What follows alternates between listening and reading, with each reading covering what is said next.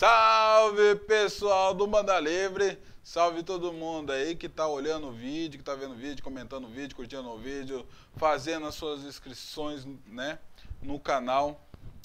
Hoje eu vou falar de um assunto rapidinho sobre excesso de ritual ou rituais. Excessos de rituais. Sim, senhor. É isso aí. Concordância. É, concordância. Ah, o Chumirim concorda comigo, tá aqui do meu lado hoje. É, sobre os excessos de rituais, né? É, muitas vezes a gente vá, vai numa uma casa de axé para começar o trabalho, vai, vai uma hora para começar o trabalho, né? Vai uma hora, né? Mãe de santo aqui tá rachando de rir já. A hora de começar o trabalho eu já estava terminando meu trabalho já, né? A gente já estaria terminando nossa trabalho na nossa casa já, mas enfim. Começa cansado. Já começa a cansar. Na hora que chamar a entidade a gente já está cansado já, né? Ah, tem Hum, que tem razão de ser, vai. então. então, tem um excesso de rituais só para abrir um trabalho.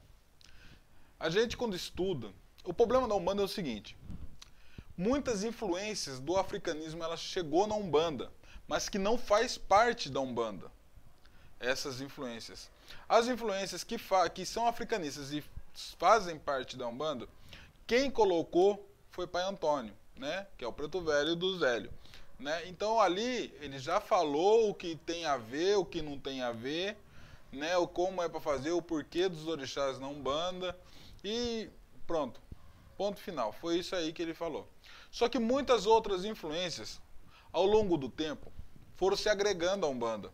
E que, se a gente sabe que não tem necessidade, não teria necessidade de fazer. Mas o problema é que as pessoas não estudam para saber o, o que é o fundamental para Umbanda naquele, naquele, naquele momento, né? Então acaba enchendo de coisa.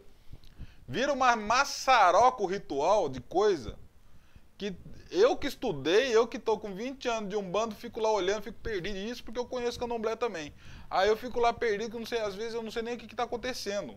De tanto ritual que tem para começar a chamar as entidades. Isso só o ritualzinho de- entrada. São rituais sem necessidade. Entendeu? Ritual, bate cabeça, defumação. Tem casa que canta pemba, tem casa que não canta pemba. Eu não canto pemba, né? Porque isso também não veio pra gente. A gente, a gente usa a pemba lá, mas, né, pra que a entidade risca um ponto, ou precisa marcar alguma pessoa, coisa e tal, né? As orações, né? Tem casa que faz o evangelho, tem casa que não faz o evangelho. A nossa casa faz o evangelho. né? Não vou falar nada. tem, tem casa que faz o evangelho, a nossa faz o evangelho. A contragosto do pai de santo. Não, não pode falar isso. Pode. Gente, é que você queima meu filme. Então, A mãe de santo. É, a mãe de santo gosta. Mas Pai em, Joaquim ficou do lado da mãe de é, santo. pai, Jo- pai, foi, meu pai, foi o mentor da casa, pai Joaquim, que pediu o, o evangelho.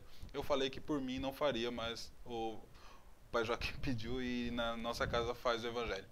Então, é algo muito simples, né? Pra se. Faz a, a firmeza do Congá, lógico, já chega lá, tá firmado o Congá. Mas é algo muito simples. Quando se coloca muita coisa, o que acontece? As pessoas que estão ali, né, os médiuns da corrente, já começam a gastar suas energias. Ali, quando tem muito tempo de abertura, muita coisa, os médiuns estão ali já doando a sua energia. A partir da hora que a gente entra, a gente já está doando a nossa energia, a gente já trabalhando com essa energia.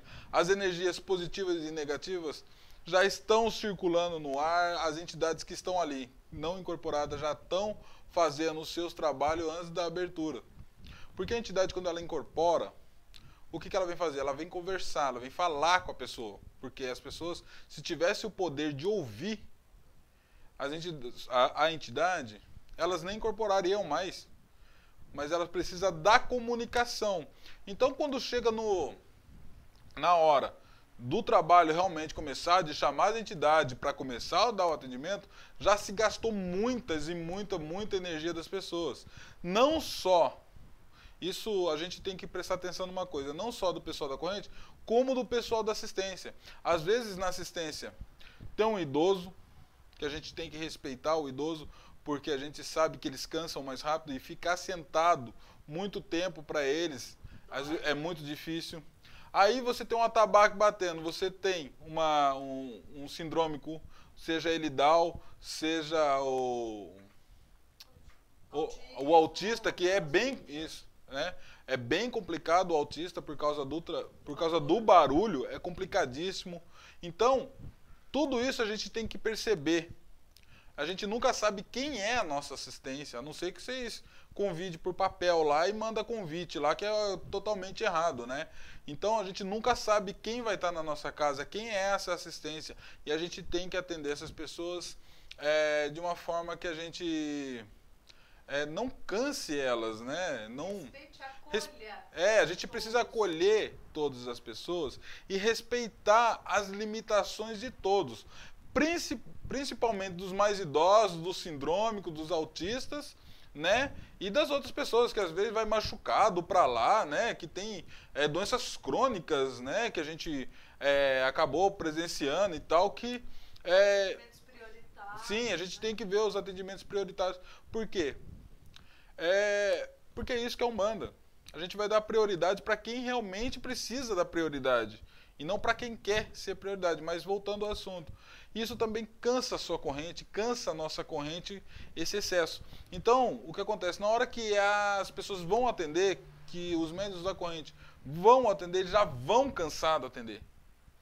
A, gente, a, a corrente já doou energia só para começar esse trabalho, porque a gente quando começa o trabalho a gente já está doando energia, seja com um ritual mais enxuto ou um ritual é, maior, já existe. Então, mas aí a gente tem que pensar, quanto mais tempo a gente está doando energia, mais gastando a gente está. Você vai falar assim, ah, mas a entidade ela vem e te coloca mais energia. Cara, não é bem assim.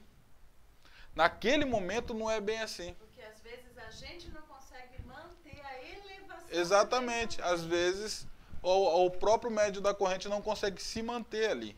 Não consegue se elevar o pensamento ali, se conectar ali porque já está cansado, começa a debilitar. E isso a gente tem que ver outra coisa. Às vezes na nossa corrente tem pessoas mais velhas trabalhando com a gente, né? Pessoas que estão passando alguns problemas, que estão tá na nossa corrente, né?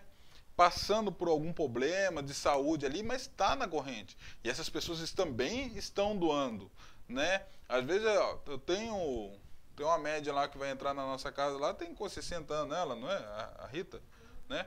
ela vai entrar para nossa corrente. Então a gente também tem que respeitar a, as limitações do, dos nossos médios. Então, o excesso de ritual, quando eu falo excesso, é porque é excesso mesmo. É além do necessário. Então não precisa de, de tudo isso. Né? Então isso é importante, gente. Vamos colocar. Eu não vou falar para vocês, ah, tem que fazer desse jeito, tem que fazer assado. Eu estou mandando uma letra, estou falando o que eu penso e o porquê que eu penso assim. Aí eu sei que a casa de vocês tem um processo para se fazer, coisa e tal, mas de repente eu acho que vocês entrem em reflexão, vai conversar com o dirigente da casa, eu estou falando o dirigente espiritual, não estou falando o pai e a mãe de santo não, estou falando o dono da casa mesmo que, né, é o dono da parada toda ali, né? Igual nessa casa do seu Mata Virgem e do Pai Joaquim e do Pedra Preta, né? É, mas enfim, é, colocar a mão na cabeça, gente. Tem mais ritual ali do que é necessário. Ok, gente? Um abraço a todos e era isso que eu queria deixar registrado. Tchau.